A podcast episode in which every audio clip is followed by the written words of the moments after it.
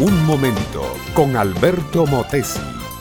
Una respuesta práctica a tus interrogantes sobre tu vida y los problemas del mundo moderno. Javier no estaba contento con tener un taller de pintura para hacer trabajos pequeños. Él soñaba con un taller para trabajos grandes, luego otro taller, luego otros más, y así seguir creciendo en el negocio de su vida. Pero tampoco estaba contento solo con pintar automóviles y hacer rótulos para negocios. Quería sembrar maíz y papas y tener ganado. Lo bueno de este muchacho joven, recién casado, es que no era de los que sueñan despiertos, pero luego no hacen nada. Puso manos a la obra trabajó, se movió, anunció, contrató, hizo buen trabajo, aumentó sus clientes y algo impresionante, le entregó su negocio a Dios. Y Javier solo sirvió como socio de los intereses del Señor. Repartió la ganancia al 50% y todo lo que Javier hacía prosperaba. Cada etapa de la vida de este hombre estuvo marcada por sucesos impresionantes. Él podía ver los desafíos y los tomaba como oportunidades. Veía el potencial de algo y pronto lo tenía produciendo. Por eso hoy, a los 60 años de edad, Javier puede sentarse con una sonrisa de contentamiento.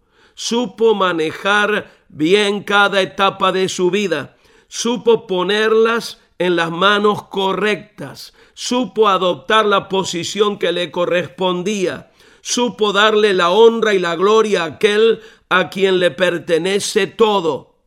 Sus tres hijos se graduaron de la universidad.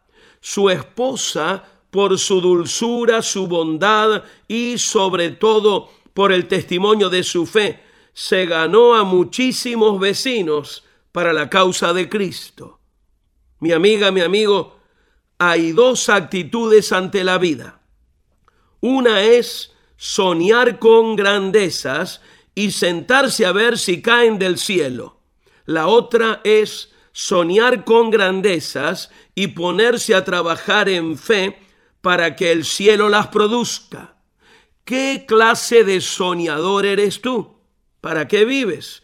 ¿Qué haces con los talentos y habilidades que recibiste de Dios, de tus padres, de tus maestros, de tu esfuerzo, al servicio de quien están?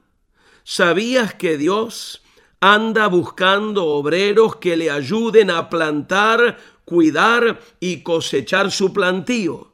Que Dios anda buscando obreros para que trabajen de tú a tú con Él y que tú puedes ser uno de esos obreros. Veamos, comencemos por el principio. Nuestros pecados detienen la mano de la bendición de Dios. La Biblia dice que la persona que esconde su pecado no prosperará, pero aquella que los confiesa alcanza misericordia de parte de Dios. Es necesario arrepentirse de una manera de vivir sin Dios.